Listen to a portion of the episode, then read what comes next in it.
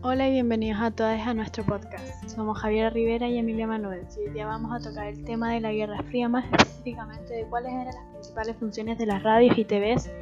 en, en este periodo de tiempo tan controversial en el que vivió el mundo hace casi 73 años atrás.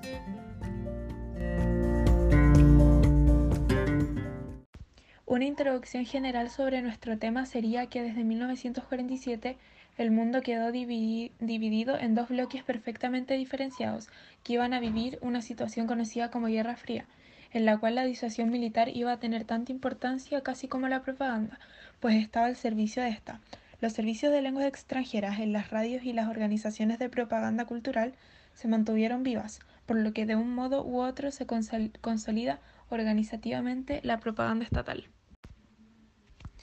Ahora hablando sobre el marco temporal, en el periodo abarcado de 1947 a 1953, los medios de comunicación fueron incrementando su participación dentro de la sociedad y adquiriendo mayores formas de uso, sobre todo por parte de las potencias. Un ejemplo sería la Berliner Rundfunk, la cual correspondía a una emisora de radio desde 1946, y la CST1 corresponde a una televisión fundada en 1953.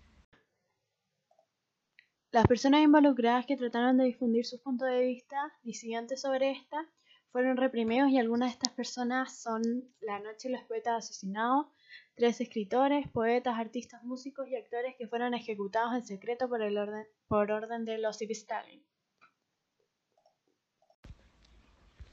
Las causas por las que aparecieron la radio y la televisión durante la Guerra Fría fueron que la Unión Soviética quería difundir su ideología comunista a todo el mundo lo que alarmó a los americanos, los cuales odiaban este sistema político.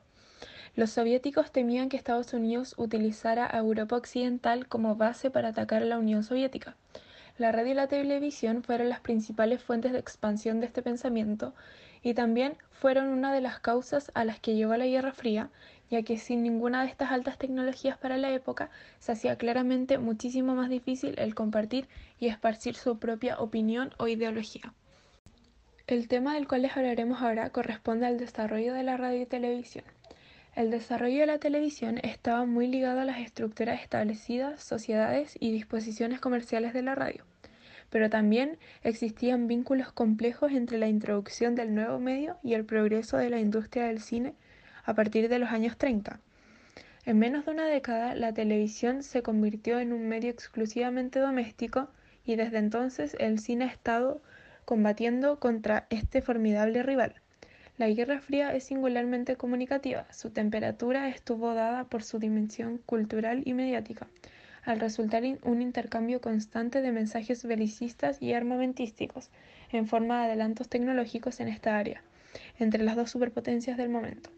La denominada Guerra Fría de baja intensidad resultó básicamente un enfrentamiento propagandístico poder militar y poder comunicativo se entrelazaron en un fortalecido maridaje para el tiempo de paz. Las consecuencias más relevantes de tener estos tipos de comunicación en tiempos de guerra es que al tener la capacidad y facilidad de poder expandir eh, opiniones o ideologías políticas, era más probable que se generaran conflictos muchísimo más rápido, ya que las creencias o opiniones por lo general recaen en algún tipo de manipulación con la popularidad que tenían en ese entonces los personajes principales de la guerra.